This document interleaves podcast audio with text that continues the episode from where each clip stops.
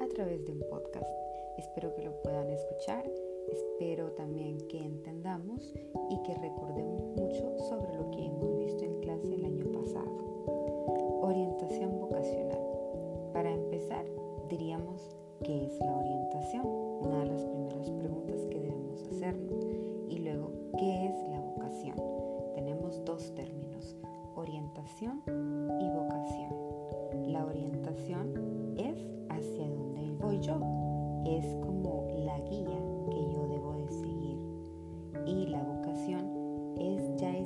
Búsqueda de ver para qué quiero dedicarme yo, qué es lo que me gusta, cómo me veo hacia el futuro, cómo me proyecto. Si ya sea como una carrera profesional, como una carrera técnica, si me veo incluso viajando por todo el mundo, pero qué vocación. Para eso es nuestra clase, para decir orientación vocacional. Aquí vamos a ver algunos lineamientos a tomar en cuenta para que puedan escoger esa vocación que ustedes tanto anhelan y que en este momento hay muchas cosas en su cabecita que a veces las hacen tener muchas preguntas. Pero definamos orientación vocacional. Recordemos que esta es una herramienta diseñada para facilitar las decisiones relacionadas a una carrera profesional y también de vida, porque es diferente una carrera profesional a lo que yo me quiero dedicar, pero también está mi vocación de vida, ¿sí? Si yo quiero casarme, si yo quiero ser, en este caso no, ¿verdad? Pero si se quisiera ser sacerdote a alguien, o un caso de ustedes, una hermana religiosa, o si le gustaría la misión, o les gustaría también quedarse solteros.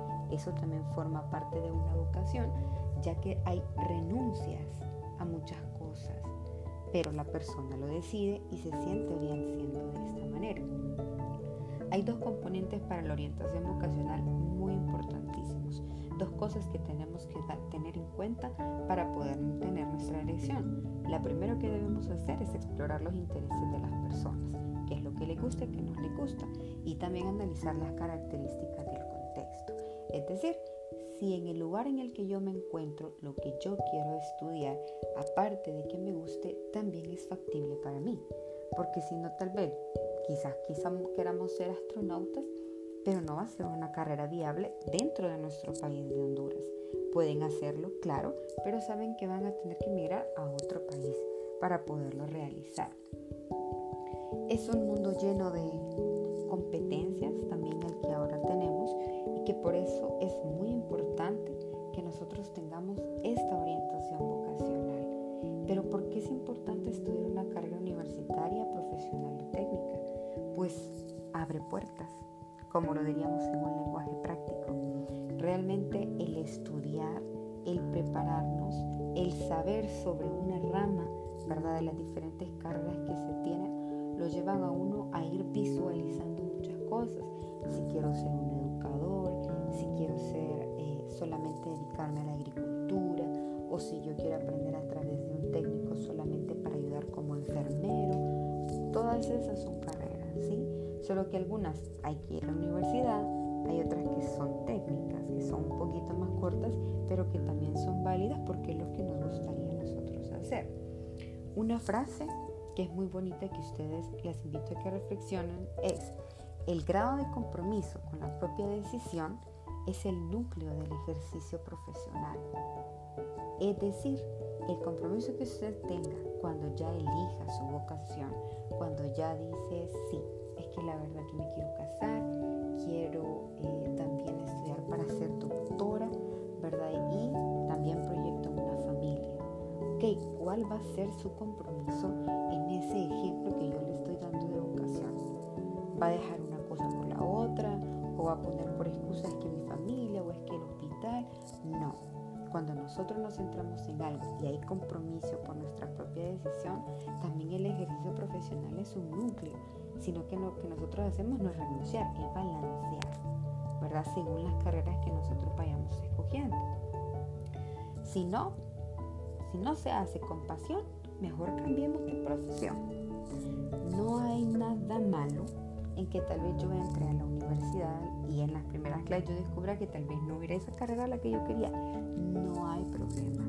no hay dificultad alguna. Usted perfectamente se puede cambiar y buscar realmente eso que la apasiona, eso que realmente le gusta y que la hace sentir que verdaderamente se va a dedicar a ello. Porque haciendo un paréntesis también, ¿verdad? Hay muchas cosas que claro nos gustan, ¿verdad? Ver con el celular, arreglarnos el cabello, eh, tener bien limpia nuestra cara, andar siempre bien vestidas, ¿verdad? Que forma parte de nuestro eh, cuidado personal. Pero también estamos hablando de la importancia que tiene la elección de vida y la elección vocacional. Entonces también tenemos que centrarnos para poder realmente hacerlo de la mejor manera. Pero si algo no le gusta, lo cambiamos.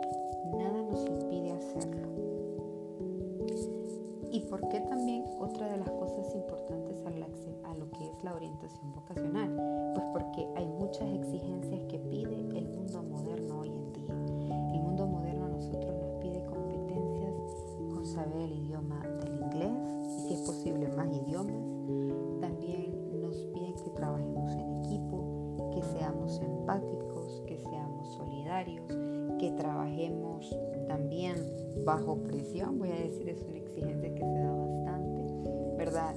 Con creatividad, la asertividad, el diálogo de cómo yo hago, el uso de las nuevas tecnologías, porque ya forman parte de nuestro diario vivir, ya es una manera de trabajar, de ganar dinero, ya es una manera de aprender, ya es una manera totalmente diferente y todas esas competencias nosotros debemos de desarrollarlas. Si bien es cierto, hay competencias que uno desarrolla según su carrera, pero también hay competencias personales que uno debe desarrollar para poder estar bien en esa carrera y poder hacerlo de la mejor manera posible. Antes, los, cuando estuvimos en la, en, históricamente en el proceso de la, de la guerra industrial, los profes, bueno, los que estaban y trabajaban, básicamente trabajaban todos para todo. Solamente utilizaban las mismas máquinas, lo que se hacía, etc. Pero ellos ya sabían que se trabajaba para ir a una maquinaria. ¿sí? Hoy en día no. Hoy en día nosotros tenemos una opción más variable, incluso en métodos de enseñanza para cada uno de ustedes y métodos de aprendizaje para que puedan estar de la mejor manera. ¿Y qué sucede que cuando un joven no tiene una carrera profesional o técnica? Les invito también a que se lo pregunten. Pues realmente no va a tener tantas oportunidades. Si bien es cierto, va a lograr encontrar algunas, pero van a ser escasas. O puede ser que le cueste todavía más. ¿Por qué? Porque recuerden que piden bastantes competencias, piden que nosotros tengamos un nivel educativo, piden que también tengamos experiencia en algunas cosas para iniciar a trabajar. ¿Y qué elementos en la toma de decisiones usted debe de tomar en cuenta? Pues la responsabilidad, la, la disposición para los momentos de crisis, este es importante. Recordemos que no todos los trabajos es color de rosa, ¿verdad? Hay momentos difíciles. La valentía, la disposición al cambio, la perseverancia, la entrega y la tolerancia. Se fijan también todo eso viene de manera personal. Hay elementos que los vamos a generar grupalmente, pero también cuando yo estoy bien dentro de mí. Haz de tu pasión tu profesión y no serás uno más del montón. Bonita frase, porque cuando nosotros hacemos lo que queremos, a lo que nos dedicamos y a lo que sentimos que estamos llamados a hacer para toda una vida, no vamos a ser como muchos que solamente eligen por salir del paso o porque los obligaron o porque no tenían dinero para la carrera que ellos querían, etc. Hay muchos factores. Pero cuando usted tiene algo que le gusta, no va a ser del montón, sino que va a ser del gremio que realmente valora, ama su profesión y no la ve como un trabajo, sino que como parte de su diario vivir también. Y hablando también de los intereses, que yo les mencionaba antes, algo muy importante, porque los intereses son qué me gusta a mí, qué me interesa, hacia dónde me oriento, ¿sí? Son la preferencia hacia ciertas actividades, esa inclinación, esa motivación que nos hace ir hacia, hacia cierto tipo de actividades, sin la necesidad de que nosotros nos veamos forzadas a hacerlo, sino que más bien nos da alegría, nos da satisfacción. Entonces ustedes deben de preguntarse cuáles son esas que a ustedes les causan eso, porque allí es donde está su interés y podemos ver, ah, esta carrera tal vez me gusta mucho. Los intereses vocacionales se encuentran en el ambiente que nos rodea, representados por modelos de identificación que han cobrado significado a lo largo de la vida. Recordemos que también tenemos el ejemplo de muchos maestros, tenemos el ejemplo de muchos doctores, de muchos ingenieros, de muchos abogados.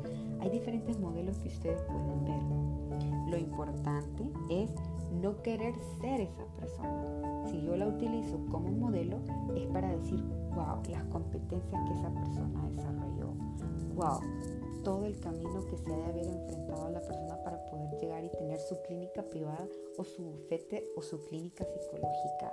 O sea, todo lleva un proceso, pero todo eso, ¿verdad? Son lo que ha encontrado en el ambiente y lo que le ha ayudado mucho. Tenemos una teoría que es la teoría de Holland sobre los intereses, ¿verdad? Él nos habla que están los intereses de los emprendedores, de los convencionales, de los que investigan, de los sociales, los artistas y los realistas. Y los ubica de esta manera. Los emprendedores, pues saben ustedes que son muy buenos para el negocio, ¿verdad? Convencen fácilmente. Pues los convencionales son un poquito más de trabajo de oficina porque organizan de la mejor manera y se sienten bien haciéndolo. Los investigadores pues ya piensan un poquito más, ¿verdad? Ya se dedican más como científicos a investigar, a realizar propiamente las investigaciones para ver qué sucede si hago esto y si hago lo otro, qué efecto yo voy a tener. Están también las carreras sociales, que son las que ayudan a las demás personas, como la medicina, la psicología, los trabajadores sociales, etc. Hay muchas carreras. Los artistas también y pues los realistas, ¿verdad? Los que hacen, los ingenieros, todo lo que tiene que ver con construcción y todo lo demás. Y para culminar este podcast, chicas, y que ustedes escuchen un poco el repaso de lo que es, le quiero terminar con esta frase de Papa Francisco. Arriesgate. El que no arriesga no camina. Y recordemos que si no caminamos nos vamos a quedar estancados.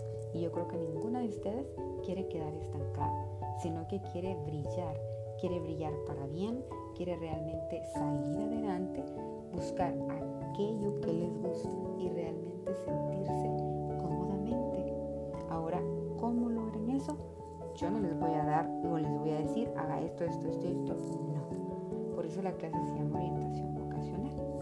Para que nosotras o para que ustedes a través de estos lineamientos, a través de algunas actividades que hicimos, ustedes pudieran darse cuenta y tuvieran ya como la venda quitada esto es, esto no es, esto sí, esto no. Espero que les haya servido mucho este audio, ¿verdad? Que es un podcast. Y cualquier duda que ustedes tengan dentro de lo que es lunes o martes, pues eh, me pueden preguntar. Yo con gusto voy a contestar sus mensajes o sus dudas en las que tengan. Y nos vemos el miércoles en el examen. Mucho éxito, mucho ánimo y un abrazo a la distancia. Viva Jesús, viva María.